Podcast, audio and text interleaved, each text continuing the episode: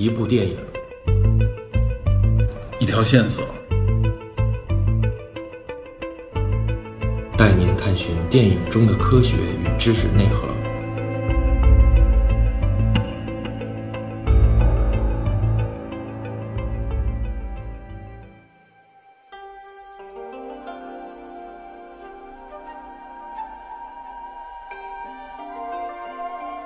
Hello，大家好，欢迎收听本期的电影侦探。今天这期节目呢，也是我们在 MyCloud 平台上面的一次直播录音。这次要聊的是很久没有涉及的漫威超级英雄电影，也就是由全亚裔班底所打造的这部《上汽与十环传奇》。这部影片呢，在今年的九月份于北美上映，但由于所谓的这个巨大争议，此片并没有登陆国内院线。那么，直到十一月九号，我们才得以在网络平台上看到这部 MCU 宇宙当中的首位华裔英雄的电影。那么，有关徐徐展开的 MCU 宇宙第四阶段，以及关于这部电影的争议话题，都会在本次节目当中聊到。下面呢，就请收听这次节目的录音。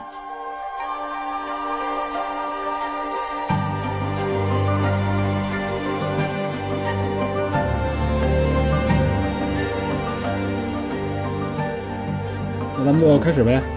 反正再提示一下啊，这个是这次我们要聊这个上汽啊，肯定会涉及到比较多的这个剧情剧透。如果没看过不想被剧透的，那只能前半程你就最好别听。呃，后半程的话，我们可能会结合一些啊，就是尤其是现在网络上，呃，多少有一点争议的话题，我们打算用一种啊，就是说最好是能化解这些我们认为所谓的这些矛盾啊、争议，看看大家到底是怎么想的。呃，这个态度背后是怎么样的一个思索的一个过程？然后我们看我们能不能够将这些矛盾把它拆开，让我来看一看这里面是不是像大家想的有很多的啊歧视色彩啊，要不然就是有这种甚至有一点危险的那种色彩的内容。然后我们来看一看，就是漫威到底是下一步它是一个怎么样的一个发展和计划？嗯，大概是分这么两个层次。所以前半程主要呢就是我跟 DP 交流一下。围绕上期这部电影的一些具体的内容啊，它的一些设定，包括他的一些角色，以及和呃漫威这个第四阶段相关的一些内容，针对剧情进行一个简单的一个串讲吧，相当于是，好吧？嗯。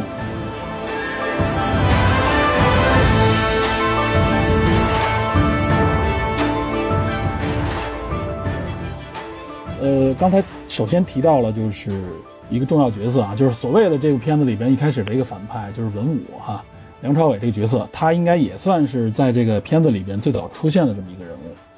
很多人都说，就是包括群里边有人说吧，说对文武这个角色的出现，呃，一是觉得可能这个设定感觉有点别扭，另外一个呢，就是不太喜欢梁朝伟出现这么一个反派的形象啊，这可能是一开始大家很多人对这个片子一个一个成见。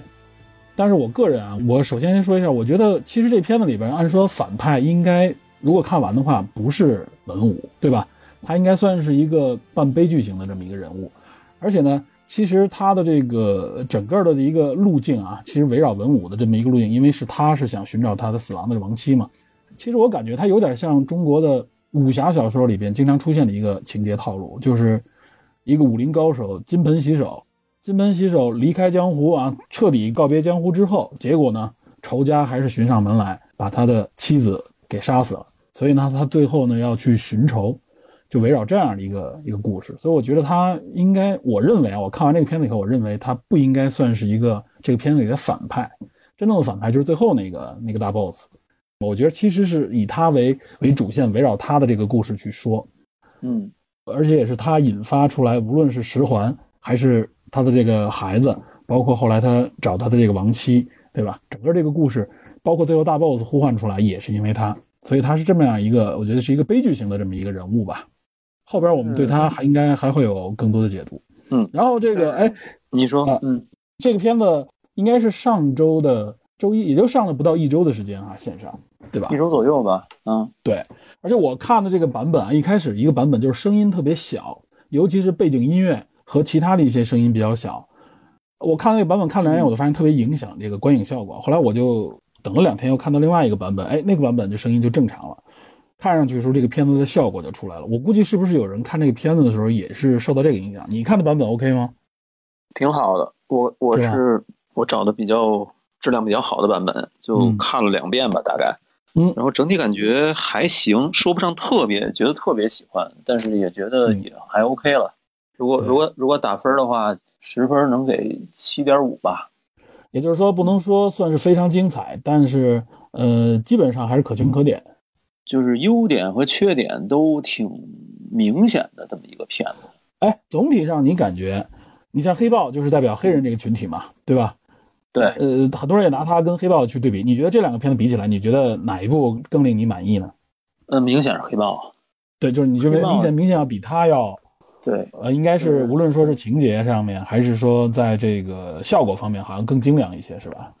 对，而且而且说实话，黑豹所能代表的非裔美国人的那种想法和他们那种寻根的那种感情足够深，嗯，而且黑豹本身这个漫画角色积淀也要比上汽这个角色要深很多，所以对对所以我觉得各个层面上来讲，上汽这个角色其实我个人有一个观点，就是说他进入 MCU 的时间有点早，有点早。你是觉得就是说，其实他不应该现在出来，是吗？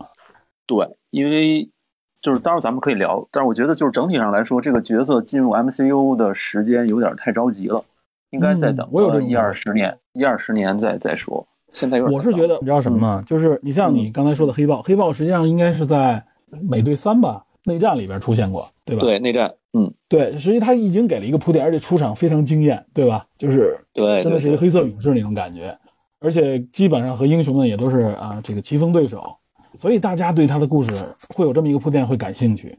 但是上汽完完全全就是一个凭空出现的这么一个，而且和之前的宇宙的关联好像也很少，对吧？对，他的视角也比较怪异吧，应该。对，我觉得是有点别扭在这个设置上面。对对，所以我觉得可能是他想趁着黑豹在呃非裔美国人的这种影响力吧，再加上类似于咱们之前聊过《摘金奇缘》，你记得吗？对金，奇缘》虽然在国内的口碑不好，而且确实是某种意义上，它反映的只是一个特殊群体的一个亚裔的状态。嗯，他是有钱人嘛，对吧？Crazy Asian 嘛，对他不是那种说那个真正的那种亚裔主流群体，所以普通的，但是但是这个片子在在北美吸引了很多呃亚裔群体的这个注意，然后也取得票房成功，所以可能 MCU 想在自己的这个宇宙里复制这个成功，嗯但我觉得他没想好，而且他在拍摄的时候有点瞻前顾后。没错，虽然对，虽然被国内的很多自媒体抨击，但是实际上他其实是在刻意讨好，以至于讨好到他忘了他自己真正想表达的东西了。我觉得给我感觉比较像什么总体上给我感觉就有点像一个媳妇儿要见公婆那种感觉？哎，对对对，是这意思。处处感觉对方会挑理，所以呢，处处想掩饰，结果反而很拙劣，就这有的掩饰反而弄巧成拙了。对但是我真的听到，我也看到一些这个评论啊，真的是就是完完全全把它阴谋化的一种这种针对啊，我觉得真没这个必要，是吧？就是作为漫威这么一个全球性的一个娱乐产业，它没有必要在这方面去耍这种小由头，对吧？咱咱可以这样，咱可以先把这个、咱们俩认为的这个优缺点都说一下。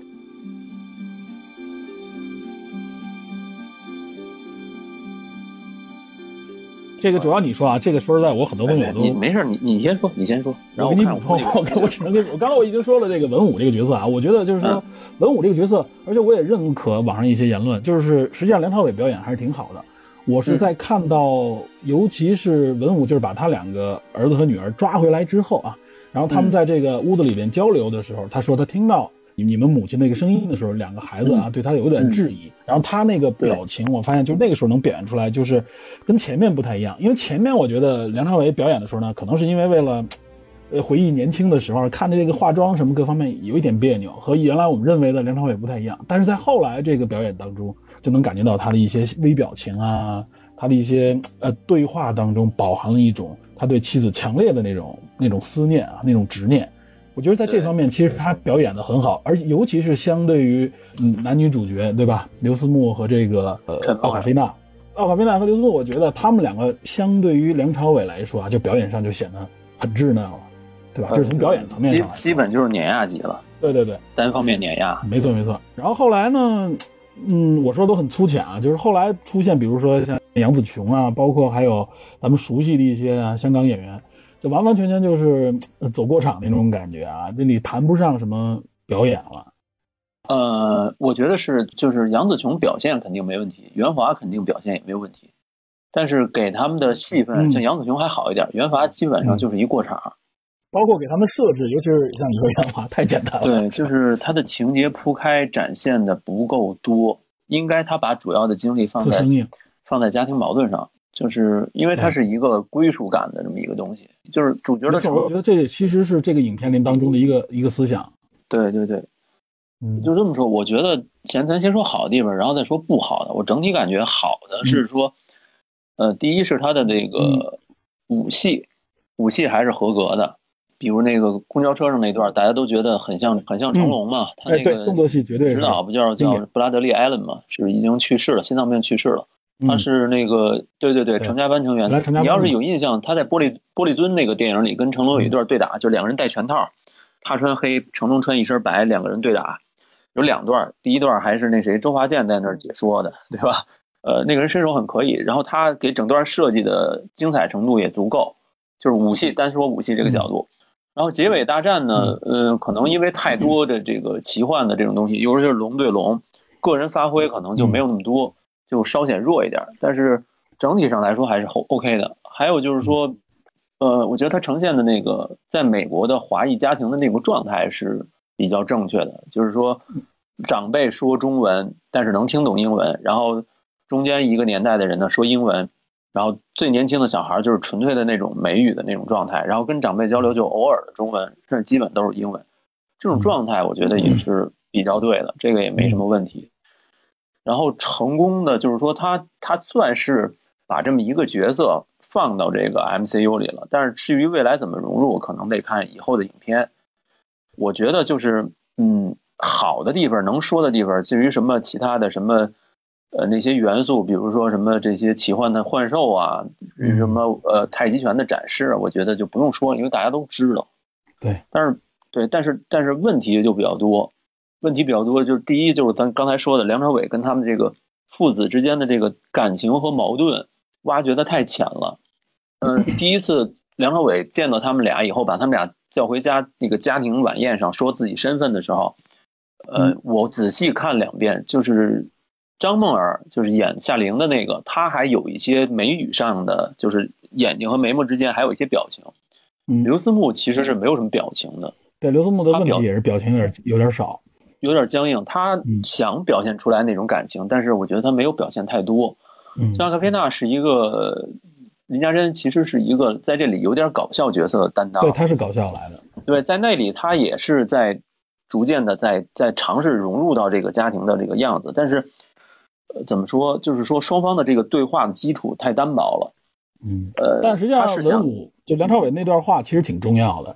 对，很重要。它是交代剧情，但是它应该最好的剧情安排是什么？我一我边交代剧情，然后我揭示双方矛盾的根源。这一点我我举一个好一点的例子是什么呢？是梁朝伟跟刘思慕第一段打斗，嗯第一段打斗就是刘思慕拿着棍子阻止梁朝伟过去去开那个门的时候，在水的这半边的时候，双方的那一段对话非常非常好，是整个戏里边我觉得最核心的对话。你说的就是后结尾那段了吧？是吧？呃，结尾往前，结尾往前那段就是刘思慕说说啊，梁朝伟说说你儿时看着你母亲在那里死去，哦，你什么对对都没有做，对？吧？对，嗯然后刘思慕跟他说说我们的母我的母亲死了，我我跟我跟我妹妹的母亲死了，然后我们需要你，但是你却把我们撇开不管，这是双方的一个理念的矛盾。这段是边打边进行的对话，这段其实是揭示人物内心真实感情的一个特别重要的一个环节，也显得。很对很遗憾，就是没几句就结束了。嗯，特别特别遗憾。然后接下来到那边打斗的时候，基本上就就就完全为了剧情了，就没有再往下展开。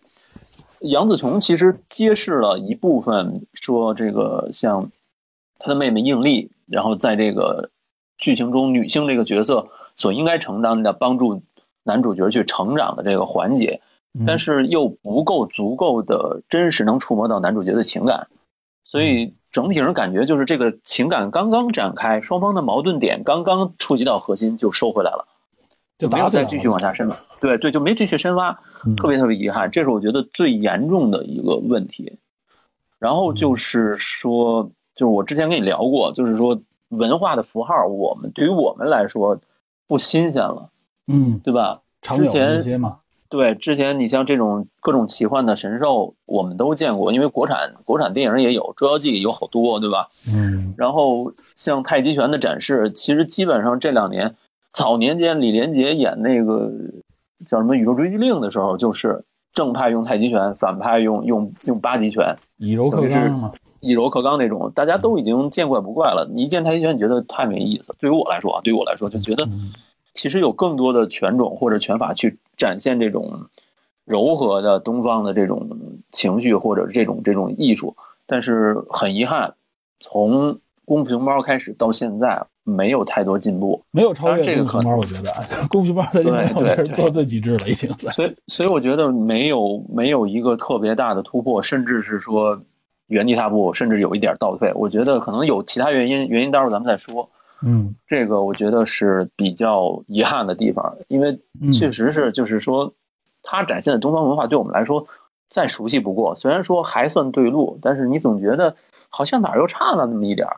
尤其是它最开始是平民的生活，一个平平常再普通的一个不过的一个年轻人切入视角，结尾处突然拔到一个幻境，对吧？一个英雄，对一个英雄，然后这个人的成长过快，中间的这个经历的考验几乎没有。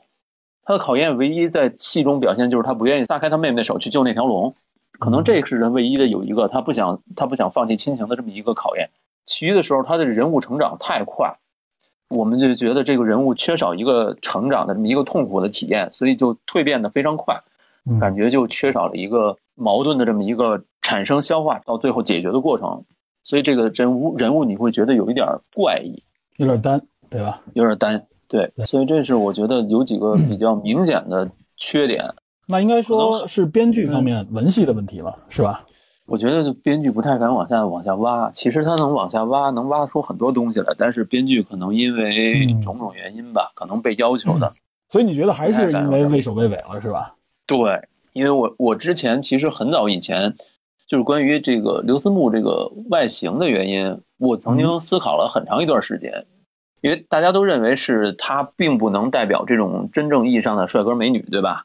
嗯，那嗯尤其奥卡菲娜这更是了，对吧？很多人就觉得奥卡菲娜是是偏方要丑化咱们的一个形象。那那倒不是奥卡菲娜其实对，奥卡菲娜其实选他最主要应该是因为票房对他他的是他的票房号召力应该在亚裔里边已经是相当顶尖了，顶尖了。她是金球奖那个最佳音乐喜剧的类的女主角啊，她是对就那个别告诉她吧，应该是对，她获的奖。对，咱们说过，所以加入他肯定是为了票房。但是刘思慕的选择，我觉得最开始我有点疑惑，是因为什么呢？是因为林路迪的出现，就是那个长得非常帅气的那个那个那个小哥们儿，演那个《军人快打》里演刘康那个。但是我仔细比较了一下两个人，就是说除了外形以外，两个人其他的方面其实几乎是对等的，两个人就相差两岁，也是这种呃五岁左右离开中国去海外，然后也是动作动作戏为主。但是我想了半天，包括那会儿就是很多很多公众号说，包括很多自媒体说是呃没选林路迪是为了丑化，其实不是。我我想了半天，其实就是有有几种可能，是因为第一，林路迪本身他的外形有点类似于混血，虽然他本人并不对对对，没错，这点这点我也认为是。那这个对父母之间那个就不像了嘛？对，但是实际上他本人并不是。然后，然后就是他在那个采访的时候说说，大家怀疑是是那个上汽这个电影没有选他。他说原因是什么？这是一个 you too good looking for this role，就是大家怀疑是是这个上汽没有选他，说因为他长得非常非常漂亮。但是我觉得，对，但是我觉得其实是上汽这个电影想选一个长相平民本土化的英雄。林路迪给我的感觉啊，稍微有一点点刁，就给我的感觉，嗯就是对比之下，你感觉这个谁刘思慕就显得就非常的邻家大哥是吧？呃老实，对老实邻家大哥邻家大哥，对刘路迪就跟他比起来，刘路迪就刘我路迪就显得有点刁。我为什么我为什么这么这么有点想啊？嗯我为什么这么想啊？就是因为刘思慕的长相是典型中国北方的那种邻家大哥那种那种感觉，对对，他是哈尔滨的嘛。对然后第二呢，就是我看那个刘思慕演那《金氏便利店》的时候，哎成名作啊，他演一个对情景喜剧《金氏便利店》的时候，他虽然也是那种呃 A B C 那种那种样子，但是他整体给人感觉并不过，并不并不是特别那种张扬的那种样子。对他，不夸张。对，所以所以我觉得他可能是因为这个原因，他想要一个平民化外形。再有一个就是说，还有一个点就是上汽本人他出生就是中国，嗯，但是这个片子要要照顾海外市场，所以他需要一个会武打、普通话要好，然后英语普通话可能英语。我不知我不知道林路迪的普通话怎么样。其实呃，林路迪的英语跟普通话其实水平跟刘思慕应该是差不多。刘思慕本人其实普通话也不算好，因为他最开始就是在上戏选角的时候，他两个发音其实都不是这么准确。他应该后来又去找老师重新去练习普通话，嗯，但是他在公交车上那几句普通话，还有他见到他妹妹那几句普通话都是非常非常合适的，发音没有问题。嗯，可能因为这个这几个原因，他选择刘思慕要多于林路迪。还有一点可能是我父近。对我付费的啊，就是还有一点嗯是什么呢？就是我我比较阴暗一点，就是林路迪接 DC 的电影接的太多了。海王里他有，然后真人快打其实也海王里有吗？我都不知道海王里有他。海王里他演那个就是几个追杀杰森·莫玛演那海王那个将军，就是带着水的那个头盔，那看不太。穿着红色红色盔甲那一身追杀两个人在那个是意大利还是在哪儿追杀海王和海后那段，在在那个房顶上跑那段，哦，他不是那个水很很精彩。对，打戏很精彩。他水掉了，他还把脑袋扎到那个马桶里。他当然他画了一个非常白的脸的妆，所以你看不出来。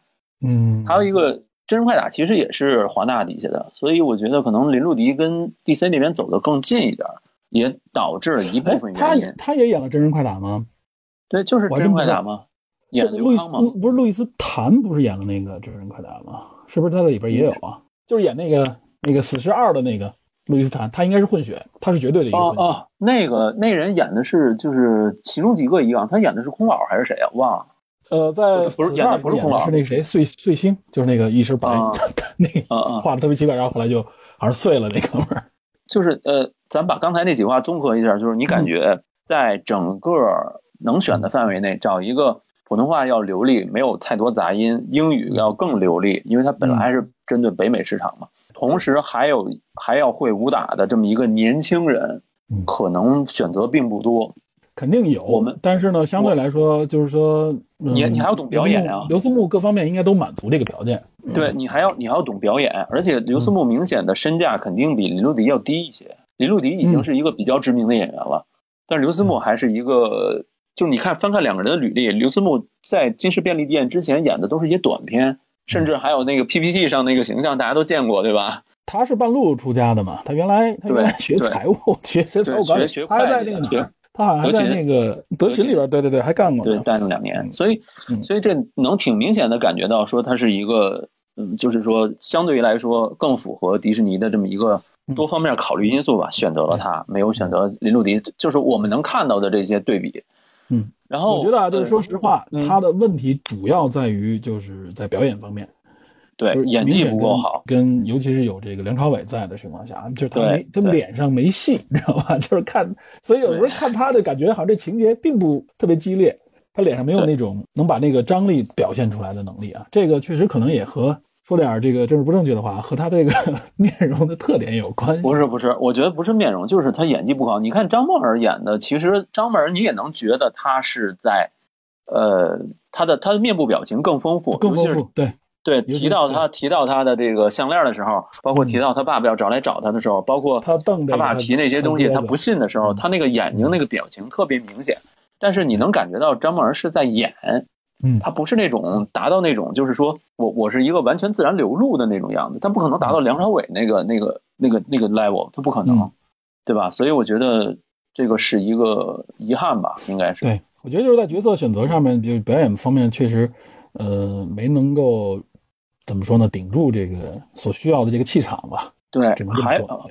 对，但是有一点其实要指出，就是说由奥卡菲娜再到刘思慕再到嗯张梦儿，其实呈现了三种，就是他们的英语和普通话对比的这个呈现了，就是这点我我我也我也察觉到了，他们的英语、中文，是是三种样样态，对对是三种样态，其实正好跟他们每个人在片中的设定是基本符合的。对和身份因为符合。对奥卡维纳，呃，据有些真正在美国生活的人说，奥卡维纳操着还是一对纽约的那种纽央嗯纽约腔，但实际上他确实是这个美国美国出生那个本土 A B C 的那个感觉，就是英中文基本不会，英语很流利。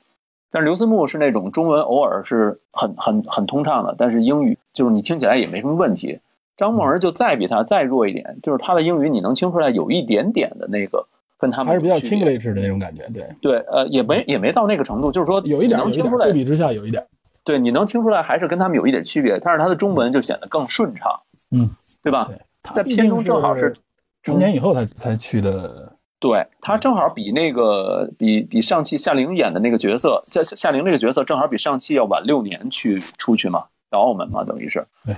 呃，这个方面我觉得选角方面还是吻合的，他们几个人的语言状态是没有太大问题的。嗯我觉得根据片中这个人的设定来讲是没有问题的。他我们从语言方面，很多人说说这几个人的语言怎么怎么样，我觉得倒不至于。梁朝伟反而有一点，但是梁朝伟没办法，你可以说他是他是一个征服者，他多个语言他都会，所以他的语言有一点点嘛，对，有一点有一点怪异。对，哎，这个咱们得说点儿，你得说点儿关于这个跟漫威直接相关的啊，尤其是嗯跟这个第四阶段宇宙相关的这几个角色，你觉得这几个角色里边，你得提一提，它实际上在漫威的这整个的大的布局里边，他们起到一个怎么样的作用？它这个来历啊，在这个剧情当中，以及跟其他的这个不同的剧集和电影有没有什么直接的关联？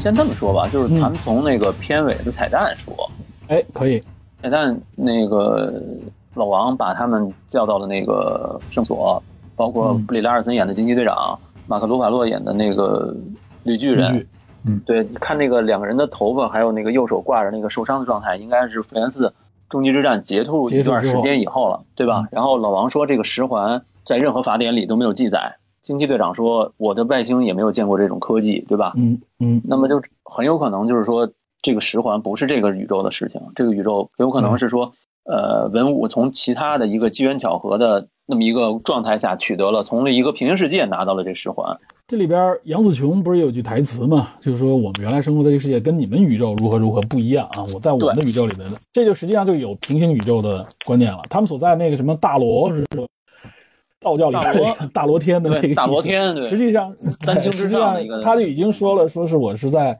应该是一个另外的一个宇宙里了，已经说了这个概念了。对，其实就是你很明显就是平行宇宙的另外一块儿，已经在这个电影里就是直接展现了。它跟之前的洛基啊，还有旺达幻视啊等等都不不太一样。可不可以这么理解？就是大罗实际上是一个，我当时看的感觉，呃，就是另外一个宇宙和我们现在这个宇宙之间，就和漫威这个主宇宙之间的一个衔接点，因为它通过那个对我我也这么认为，我也这么认为。啊，就因为因为你你看，它明显它那些传说中的这个，就比如说龙啊、帝江啊、麒麟啊、嗯嗯索尼啊那些九尾狐什么之类的，都是我们神话传说中的动物，是但是我们又都没见过实体的嗯。那嗯漫威把它设计成一个平行世界的入口，就是跟我们这边有联系，但是呢，你平时又见不到，嗯，对？吧？而背后最终结尾的那个有点克苏鲁的那个样子，那个邪龙，就很明显就是应该是另外一个平行宇宙出来的东西，它跟这边中间处于一个有一个过渡这么一个衔接的状态，所以这个塔罗也好，或者说这个大罗也好，其实就处在两个世界之间的这么一个位置对。，而且这些人呢，他应该是守护这么一个入口，把这个相当于这么一个宇宙之间的入口给封住的这么一种感觉。对，我估计可能是以后可能会有这样的关联。就看他们怎么设计这个嗯，日后的戏份了，因为对，但这些方面，我觉得他也展开的很少去讲的，没给太多的相关联的线索，所以就感觉有些突兀。我觉得他是一点一点铺吧，他铺的有点谨慎。你看，从那个、从旺达幻视最后结尾那个平行世界那个他的子女他的儿子在那里喊的那一声，嗯再到传说中这个疯狂多元宇宙这个啊，在这之前还有那什么，还有那个洛基，洛基，洛基这是主要的平行宇宙的，相当于触发点嘛。对，他是呃，对他的出发点，但但是也有可能说说最后到底是谁触发的这多元宇宙？奇异博士还是洛基？洛基等于是在实验管理局那个层面上来了解到出发点，对，对，然后还碰到了那个征服者康，对吧？嗯然后接下来说，呃，接下来应该是蜘蛛侠三。那我们今天看到那个预告片也是，明显是平行宇宙其他人，起码反派都来了。对，再到奇异博士二的时候，可能是说这多元宇宙就进一步打开，都有可能。所以我觉得，对它是一点一点逐渐的往外拓展这个概念，它不着急在一部电影里马上就铺开。反正多少都和平行宇宙相关了，现在已经是。呃，对，基本上就是这个样子。那么上汽，我一直不知道，就上汽这个角色啊，从目前来看，他突然出现在，因为我不了解整个后边的故事啊，他突然出现在这里边，他后边就是一个一个一个英雄嘛，他有什么特殊的，比如说。在未来的复仇者联盟当中，他有没有什么特殊的能力也好，或者说特殊的作用？他是一个关键角色吗？上汽这么，咱们这么聊吧，就是说，嗯，上汽这角色不是诞生于七十年代嘛，七三年左右，等于是李小龙进入美国，在好莱坞掀起一股功夫热之后，哎，等于当时想趁热打铁推出这么一个华裔的新英雄，对吧？对。但是上汽这么多年，这个漫画其实一直不太。说实话不太好，描写的都很一般，然后也充满了各种那个那个年代的那种守旧的观念。嗯，这几年，对这几年，呃，比较新的一次露面是在《诸界之战》前年吧，前年大世界《诸界之战》就是雷神他们家的事儿，对吧？那个呃，Malekith 就是黑暗精灵，黑暗精灵那个领袖 Malekith，他嗯。把所有其他的反派的这个其他的十界嘛，就是十个世界，就是那个呃九大世界，九大世界反派所有人都召集起来进攻地球。然后当时一个是火神索尔特尔的女儿叫辛德，她率领的就是所有的火魔吧，就这么说，攻占亚洲。当时亚裔有一个小队来对付他们这帮人，这个小队的领头是那谁兰道尔朴演的那个基米乌，就是。中文应该翻译叫胡仁杰，就是《蚁人三》和《旺达幻视》里都出现过。嗯，那哥们儿我知道，他对对对，蓝道尔朴他演的，他是 FBI 吧？应该是他在漫画对对，他在漫画中和在 MCU 中的定位都是一样的，都是美华裔的美国人，是一个 FBI。他带领了一支叫新阿特拉斯的小队，这个小队有中国的英雄，有韩国的英雄，还有一些东南亚的。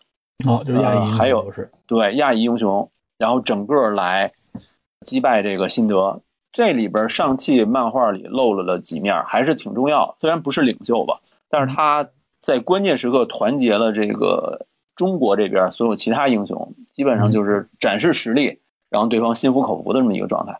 嗯，这个是《诸界之战》的一个支线，非常短，只有四期，然后有机会大家可以看一看。我觉得它是。呃，能展现出未来有可能 MCU 对于这个上汽的一个定位，就是说把上汽定义为亚裔英雄集结其中的一个。至于说谁当领袖，那就看 MCU 中怎么设定了。因为为什么这么说呢？马上有可能 接下来一个亚裔英雄是那个惊奇女士，就是马上呃漫威下一阶段的一个电视剧嘛。那个穆斯林英雄卡马拉可汗那个女孩。儿，她是东南亚的那个穆斯林，她是亚裔英雄，亚裔。然后还有就是可能在《惊奇队长二》里边出现的一个韩国人，就是阿玛迪斯赵，就是那个谁，那个呃《复联复联二》里边海伦赵的那个儿子。哦，韩国那个影星叫朴叙俊，他角色定了已经是吧？好像是，因为按设定就只能是阿玛迪斯赵，就是他是。类似于绿巨人那么一个状态，但是他能够保持很清醒的头脑，也很聪明。嗯，对，他是这么一个人。那你能凑齐这三个人，再往后再拓展，就有可能集结一个亚裔小队，对吧？集合亚裔小队，那就能完成更多更大的这么一个，比如说我更大的大事件来拍成电影的话，那你肯定不可能说一部电影或者说一个地方所有英雄都解决了一个一个一个局部的危机，肯定是分开的，就像这个漫画的各个支线一样。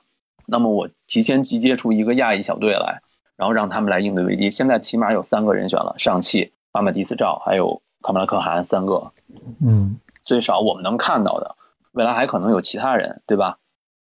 所以我觉得可能未来 MCU 对他的定位就是亚裔的这个英雄的一部分。为什么这么想呢？因为你你看他，呃，他整个上汽虽然说他最后结尾的大战非常宏观，嗯，是一个。奇幻的这么一种状态，但是它的上汽的定义非常平民，对，一个在在美国北美生活的一个停车小弟，对吧？对，一个普通的亚裔亚裔公民，对，所以所以它是一个很有点有甚至有点街头的那种感觉了，它只是不是说那种纯混街头，去去去打架那种。影片里边展现出来也是，他的朋友都不相信他们这种啊特殊的经历和身份，就觉得他们很普通嘛。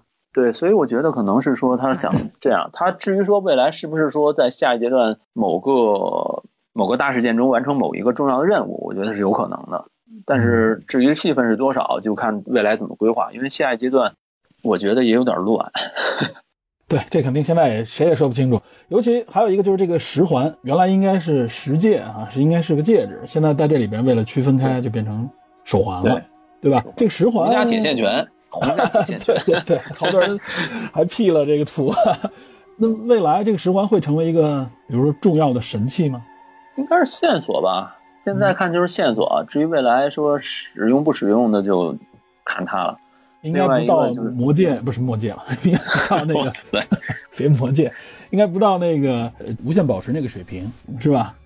那你你可以开脑洞，比如说它是某个平行世界的某个大 boss 的小道具，偶然被文武发现拿到这个世界，然后那个大 boss 来找，有没有这个可能？有可能啊，是吧？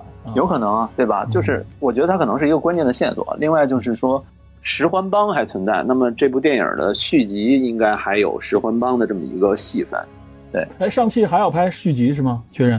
我感觉上应该是，但是现在还没还没有完全的官方消息吧。嗯，但是目前看好像口碑方面，尤其在国际口碑方面还是不错的。呃，除了大中华地区的争议以外，其他方面都还是还可以吧。就是说是一个合格的商业片儿。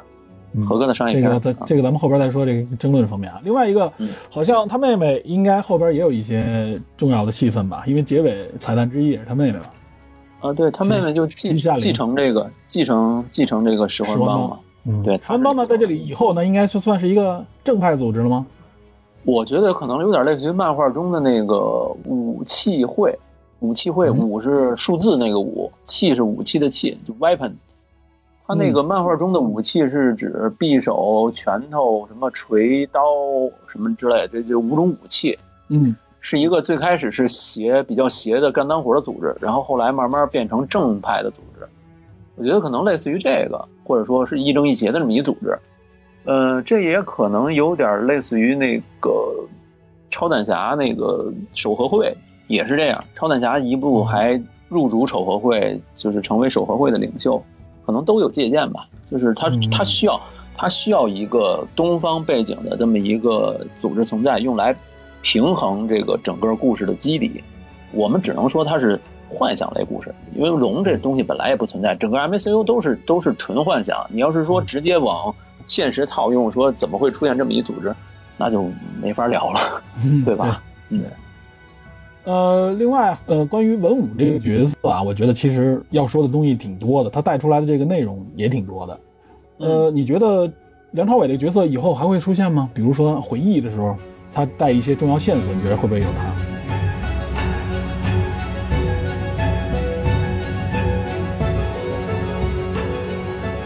有人说梁朝伟这个角色比较可惜，未来有复活的可能。但是我我现在还说不好，因为说实话，漫威这种一次性反派用完就扔的这个毛病由来已久。对，哎，你说这个确实是对很多特别优秀漫画中特别优秀的反派，到电影中基本上就非常可惜，刚立起来，甚至还没立起来就就死了，就一次性就给扔了。比如说黑寡妇里的那个模仿大师。我的天！我当时看完了，我都疯了。这什么呀？设定也不一样，然后这个能力也没展现出来，公认的垮了。对对，绝对垮了。然后黑寡妇，当时我一看，我就看预告片的时候，我就觉得它带有一股垮味儿，知道吧？真的真的，这个直觉能感觉到，就真的是，黑寡妇就是绝对没让我判断失误，真的是哎没办法，然后会垮下去那种感觉。在漫画中，你你不管是说 DC 也好，还是漫威也好，你能明显的感觉到，就是说一个人跟他的宿敌，对吧？正派反派会一直存在，哪怕这个宿敌显得不够怎么讲不够优秀，或者说。但是这个宿敌会不断的给他制造麻烦，对吧？但是你你你翻看这个 MCU 这几个主角，三巨头这几个，他们的反派基本上都是用完了就扔了。嗯。然后其余几个人的反派也是，就是怎么讲？没除了洛基，除了洛基，我们大家因为喜爱一直到现在，除了灭霸真的是够狠够硬，嗯剩下你能想起谁这个反派特别让你印象深刻，或者说呃一直屹立不倒的，嗯，好像就没有了。其实有很多反派都有性格、有特点，对但是在用一次就扔了就。对，在电影中基本上就是太可惜，就就嗯有很多故事可以挖，但是就没有了，就瞬间说到这一点，我想到一个什么呀？就是咱们上次聊零零七，零零七里边不就是吗？它每一个剧集里边出现的反派，你看啊，都是往往都是刚刚拿了奥斯卡奖的这种级别的演员，对吧？这几个，尤其是后来这几集里边，全都是，对吧？都拿了奥斯卡奖的。他就用这种方式来来强化，因为反派，咱们也说反派决定高度嘛，就是用这么精良的一个角色来扮演这个反派，让大家觉得这个戏里边可能更有内容。但也都是一集之后，这反派肯定就就就被干掉了，对吧？没有反派能活太长。反派的利益就是工具化不够。对反派在电影中的立意，就是说反派所坚持的理念不够能让人能能信服。嗯，然后反派自己也怎么讲，他存在的意义，像这部电影里明显就是说，虽然说他想挽回亡妻的这种想法，我们能理解，对吧？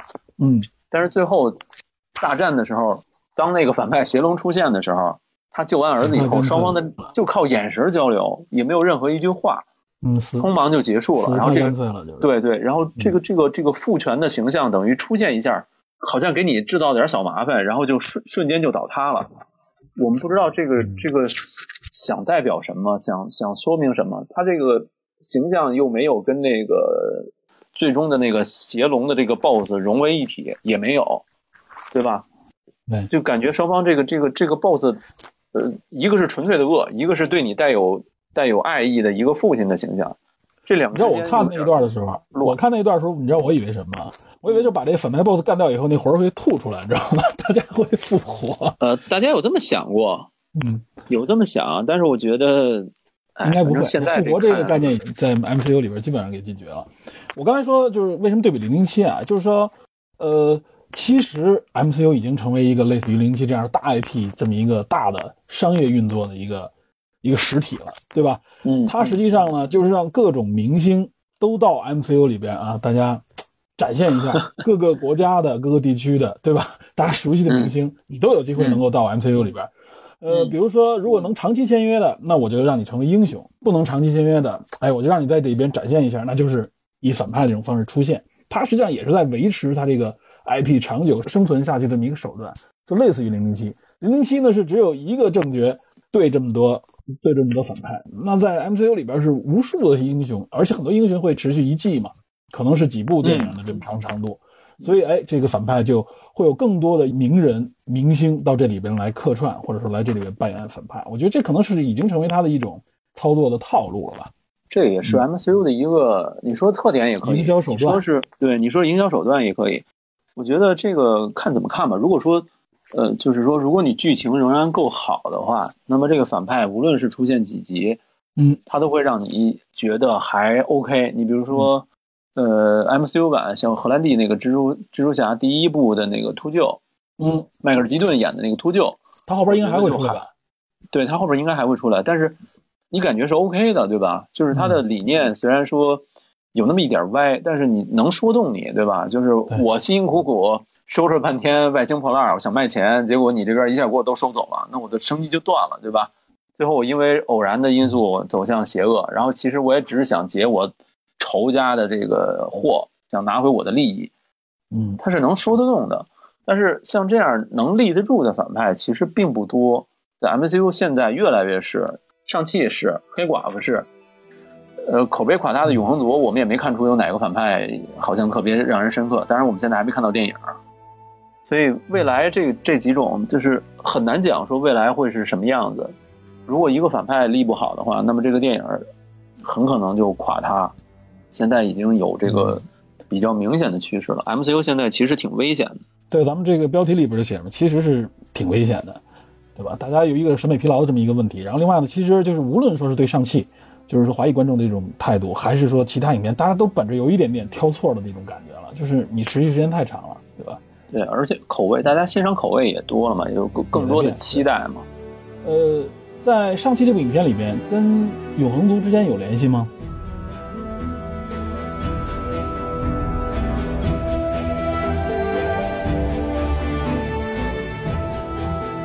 永恒族电影我们还没看到，永恒族，但在上期里边，你觉得有没有什么线索？啊按说应该永恒族就是他的下一部电影。按照 MCU 的这种设定来说，我觉得他一般都会给下一部电影做一些微妙的这种铺垫。但我是没看出来这个片子里边有什么跟永恒族相相关联的。很有可能就是十环吧。十环有可能就是说是是永恒族，或者说甚至是这个永恒族背后的这个创制者们，他们天神族，他们天神族创制出来的所所东对，就只能这么猜，因为现在永恒族一是口碑太差，垮掉了；二是永恒族拍成什么样子，我们真的没看电影之前猜不出来，因为赵婷那个风格比较独特。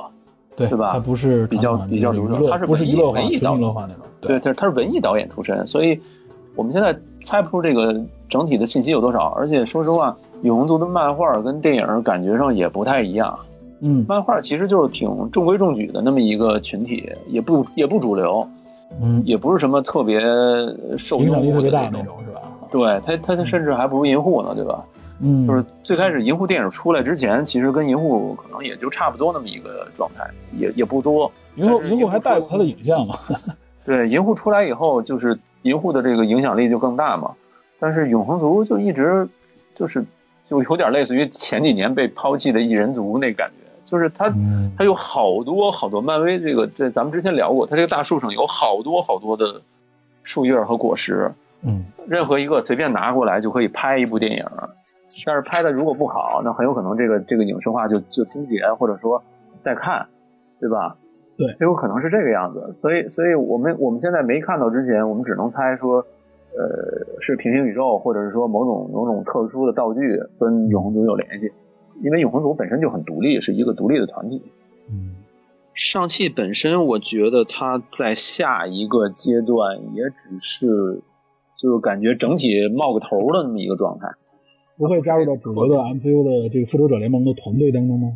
他会，但是他是应该是一个特殊小队的状态。我觉得他不是那种，就是因为你想，我们从现在不是几大之一了，对吧？对我们从现在来看，他就是一个有点类似于街头的邻家大哥这么一个形象，对吧？他也并不想说过多的去参与到拯救宇宙这种事情，只是偶尔顺手的那么一个解决危机，对吧？他可能。下一步还是要解决他自己身边的这种矛盾或者是什么之类的，我我猜是这个样子。哎，另外奥卡菲娜就是他这个女友，他是不是后来也成？不是女友，不是女友，他俩就是朋友啊，就是朋友。他后来是不是也？但是在影片里边，我觉得可可是就是算是正 式正式交往。没有没有没有没有，他俩就是就是普通朋友，一一定得留一人。对，就是哥们儿。这设定是肯定的是吗？因为我以为后边等于是。俩人依偎在一起，我觉得这已经宣布没有，就是他俩其实有一点儿怎么讲？因为奥克菲娜有一句话嘛，就我陪了你半辈子，这明显就是家人了，就是家人，他是一个兄弟和家人的那种感情，他不是恋人。如果是恋人的话，最后结尾的时候，两个人应该有那种 kiss 或者是什么之类的场面，没有，就是简单的拥抱，就是没有 kiss。他，但是他对，啊，他他他他他外婆吧，不是说过吗？你们俩什么时候结婚？对对，但是但是他不是说，他说外婆，我们只是朋友嘛，他用中文说的，然后外婆就生气了，你走走，这就典型的 亚裔家长嘛，对吧？就是老老家那种，对，老家那种感觉，对对，所以我觉得就是这个这个定位，其实我觉得还是对的，没有把两个人发展成恋人那种感觉，如果发展恋人。对，如果发展成恋人，我觉得会这个片子会进一步的不太好。现在觉得这个这个定位是比较准确的。对，那那奥卡菲娜后来会成为英雄吗？我看那意思好像因为后边也跟他有关嘛。对，就你看，这一个是神箭手吗？那类那类的吗？对，不是那会儿那会儿那会儿刚出来的时候，我就说我说了一个打油诗，就是嗯。什么梁朝伟，什么洪家铁线真真洪家铁线，奥卡菲娜真木兰，对吧？他还有点像花木兰的感觉，就是我觉得他就是一个平民的小的人物，成为偶然间因为种种机缘拯救了世界，对吧？他不是最后一箭射穿了那个邪龙的脖子嘛，对吧？等于他是他是这么一个设定，那么相应的上汽应该也是，就是他们两个人定位是一个小人物，然后偶然间拯救了世界这么一个行为。只是说大家不知道这个事情的原委，因为它是在另外一个平行世界发生，或者说平行世界的接口地方发生的事情，所以我觉得他可能下一步还是这种定位，他不会说那种一跃把它拔得特别高，变成那种说我肩负整个地球使命那种。对对，我觉得那个就他他仍然是英雄，但是他不是那种那种定位的，也就有点类似于 MCU 里面定义。你像 MCU 里就是几个著名的团队，复仇者是一个嗯，X 战警是一个，铁拳和那谁，铁拳和那个 Luke Cage，嗯。卢凯奇是一对儿，他们就是嗯。卢凯奇和铁拳，就是说我们就是街头雇佣英雄，我们帮你什么，我们要要收钱的，收多少一美元，但是我我也必须对吧？就是美国队长找我帮忙，OK 可以没问题，你美国队长，其他人找我帮忙一美元，就是我可以帮你的忙，我是街头英雄，他每个团体的定位是不一样的，所以我觉得他在电影中他也是，就是说他每一个人物承担的种种的这种小的这种功能是比较具体或者说比较具象，他不可能把一个人物拔得太高。如果拔得太高，他就要给他一个人物足够的成长空间，让他经历足够多的痛苦，让他蜕变，最后真正肩负起来，对吧？但是第一部里我们没看到特别能够明显的这种这种环节，所以我觉得上汽可能未来定义还是那种类似于街头平民的英雄这种感觉。第四阶段的电影是不是就是以黑寡妇为开端啊？就电影，对，纯电影。对对。然后就是这个上汽，接下来就是呃永永恒族。这么看这三部里边，嗯哇塞，就只有上汽能拿得出手了，应该算是是吧？对，这三部其他两部都垮了，上汽还算就是质量一般吧，咱们说就算是中规中矩，对吧？中规中矩。对，那呃已经出来的剧集里边，咱们得顺便提一句嘛，呃，啊就是应该有这个这个红女巫，然后是有这个洛奇，还有还有哪个来着？猎鹰工兵猎鹰工兵，还有一个我的意马上上，我呃对我的意思算动画片吧，也是平行世界的。事儿嘛。对嗯，然后还有一个那个谁，马上要上的这个鹰眼，啊，对，鹰眼十一月二十四号吧。我我插一句啊，就是我们最后最后聊天的时候会有那个大家互动的环节，待会儿嗯，有人想发言可以那会儿再再再发言。有人有人举手是吧？一直有人。对，有人举手啊，对，我估计咱们咱们后边那个交流的时候啊，来交。流的时候。然后然后就是说这几个剧集里边，你比较认可哪部啊？呃，你说这个已经出的这几部剧集是吧？对，已经出的这几部。就是《旺达幻视》和《What If》吧，这两个我觉得还还 OK。哟，洛奇你不喜欢是？洛奇一般，说实哟，话，我我特喜欢觉得一般洛奇，你知道吗？洛奇，我觉得就是，嗯，因为因为因为我我我可能受那个新闻的影响，就是他那个编剧有有融梗的嫌疑，另外那个编剧还那个女洛奇，就是大家都喜欢那女洛奇，嗯，就是有可能是编剧塞进来的，就是那种怎么讲，带私货关系户，关系户，是吗？对对，有这可能。还有一个就是说，他最后洛奇最后结尾的那个康嗯，征服者康，那个就是那个黑人演员，我觉得，嗯，如果他未来能圆回来的比较好，在蚁人三那个里边圆回来比较好，我觉得洛奇还 OK。如果没圆回好的话，我觉得这个征服者康的形象出现也不是特别令人满意。康原则上应该是第四阶段的一个终极 BOSS 了吧？我看洛奇，呃我感觉好第四像是的。第四阶段传闻最终 BOSS 有可能是征服者康，因为他怎么讲，就是他的分量足够，嗯，然后他的造成的麻烦也足够，有可能是。对啊，我也觉得是他应该就算是终极黑暗大 BOSS 了。对，我的衣服我觉得是拓展了很多他之前在电影层面不敢拍的东西，我觉哎，对，得挺好。我的衣服是对，真的，他这么一个他脑洞足够，然后他拍出的效果和剧情也都 OK，我觉得是不错的。有很多呼应也是，尤其最后一集，哇塞，最后一集 最后上下两集非常非常精彩。对对可以可以聊，后边还有一堆，就是前几天漫威好像出了一堆剧集的预告吧，有的是预告，有的是先导预告，嗯比如说月光骑士、女浩克、惊奇队、惊奇女士、秘密入侵、钢铁之心、嗯。装甲战争，还有什么那个格鲁特那动画，接下来会出来一大堆新的剧集。我我比较期待的是月光骑士。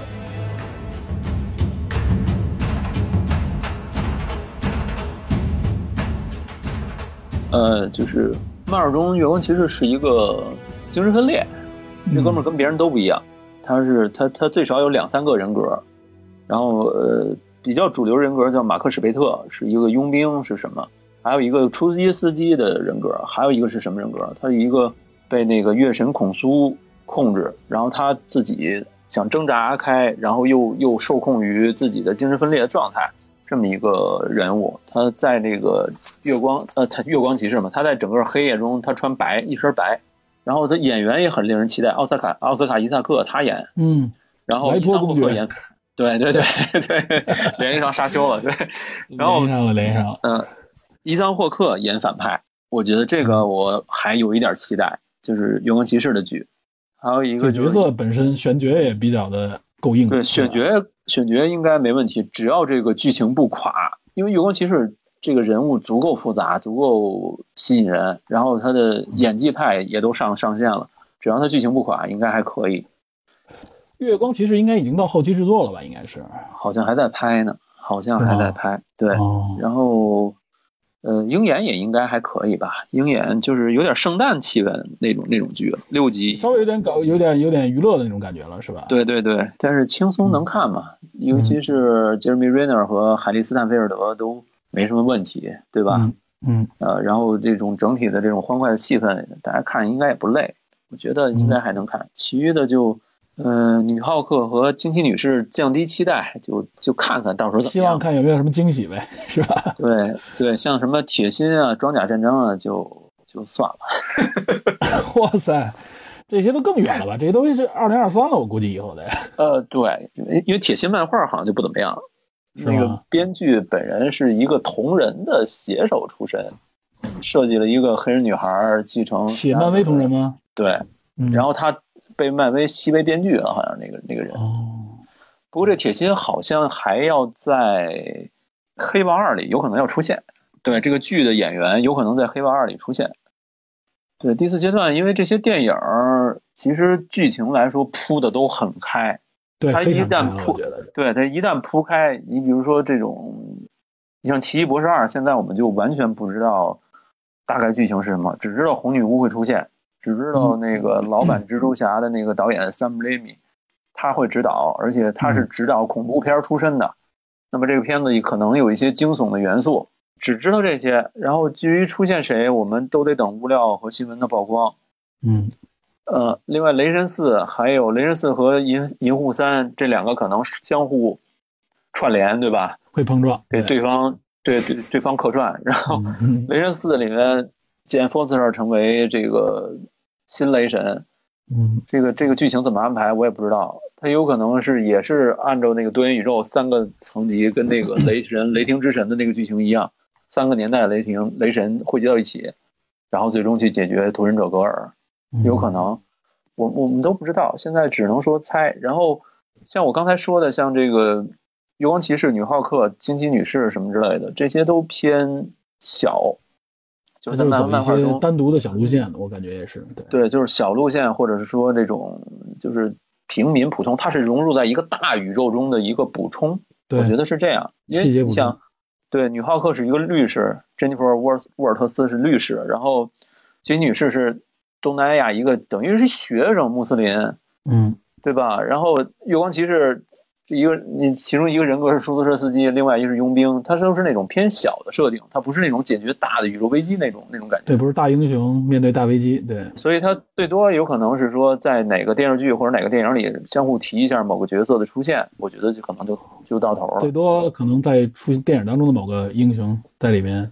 闪一下，对他可能就是就是对对，我觉得最多，因为因为你如果要是说这个演员或者这个角色出现的话，那么你必然涉及到版权的问题，因为演员本人要露脸也有版权嘛，对对吧？这次这是这次蜘蛛侠三那个三重同框，大家不就是这么说吗？哎，三重三重同框确认吗？我觉得我我我刚才你没来之前，我跟他们聊，可能就是我觉得如果说安德鲁加菲尔德没有撒谎的话。那么他有可能是以这种非露演员本人脸的这种状态出现，就是就是类似于预告中那个杀人 Sandman 和那个和那谁绿魔的那个状态，他是以其他人来扮演，不是不是当初那个演员了。嗯，有可能是这样。不摘面具，还是说摘了面具一看哦不是这个人？我这么我这么猜，咱们现在都都因为预告还有可能是现在专门耍现在专门耍这些小技巧了已经。那会儿蜘蛛侠第一部出来，还有一个跟钢铁侠同框的镜头都是假的，对吧？对，所以现在没没有太多，就只能猜，对吧？那这么看啊，聊下来，其实上汽呢，呃，感觉也就是一个在电影当中，这个电影宇宙当中啊，也相对独立的一个线索啊。对，它呢可能会成为后边影片当中的一个，我感觉就是个配角吧，偶尔出来配合一下那种感觉，如果没有肩足够负特别重要的线索的感觉啊。对，如果足够好的话，如果说未来比如说足够好的话，亚裔英雄越来越多的话，那么刘思慕的年纪和他这个率先出来的这个定位吧，这个嗯。东西，他完全有可能来领导这个亚裔的小队。没准会带一个一个一片独立的一个一个故事，相当于是。对，就就是类似于现在阿特拉斯小阿特拉斯的那个特工的那个一个小队，他有可能，因为呃，吉米吴已经有了，上汽有了，卡布拉克汗有了，阿美尼斯照有了，剩下几个我再我再拼个三四个就能出一个小队，对吧？就就呃能够解决某一个大事件的某一块危机，我觉得是可以的，嗯，但是不会是特别重要，说这类似于三巨头或者什么之类的，不会是那种。嗯，行，咱们正好聊了一个多小时。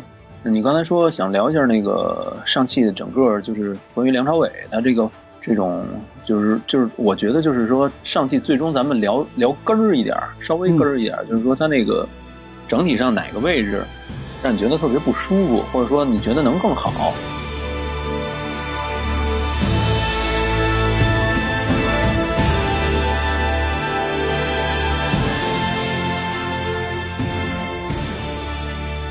好，以上就是本期节目的上半部分。在下期节目当中呢，会有很多听友参与到这次的讨论之中，谈一谈他们对上汽这部电影的观感，以及呢这里边具有争议的几个话题。其中呢，包括在这部电影当中，编导团队想展现出来的这种有关华裔、有关亚裔的从文化与成长方面的一种表达。但也许是因为话题的敏感性，导致这部电影呈现出来的内容呢，让很多观众感觉不够尖锐，也缺乏张力。这可能也体现了漫威在这部电影上的一种顾虑。那么，另外还有一个话题，也就是指向所谓的是否涉嫌歧视，尤其是有关男女主角容貌的这个话题。我们则认为呢，这里其实并没有所谓的丑化，反而是体现出了一种容貌焦虑。尤其是现在我们能够看到很多认定这部电影丑化华裔的这个观点，其背后呢，恰恰体现出了一种自卑与不自信。这种自卑与不自信，又折射出我们身处环境当中对不同的个性的容貌的不包容，也就是对那些不符合所谓的这个美丽标准的一种容貌歧视。很多人呢，就将这种容貌歧视投射到了这部电影的角色之中，这种过分的关注和否定他人容貌的心理，也直接指向了这部电影所要表达的那个思想内核。那么，如果您想了解有关话题的详细讨论，请关注本期节目的下集。好，感谢您收听本期的电影侦探，请您持续锁定本节目，我们下期再见。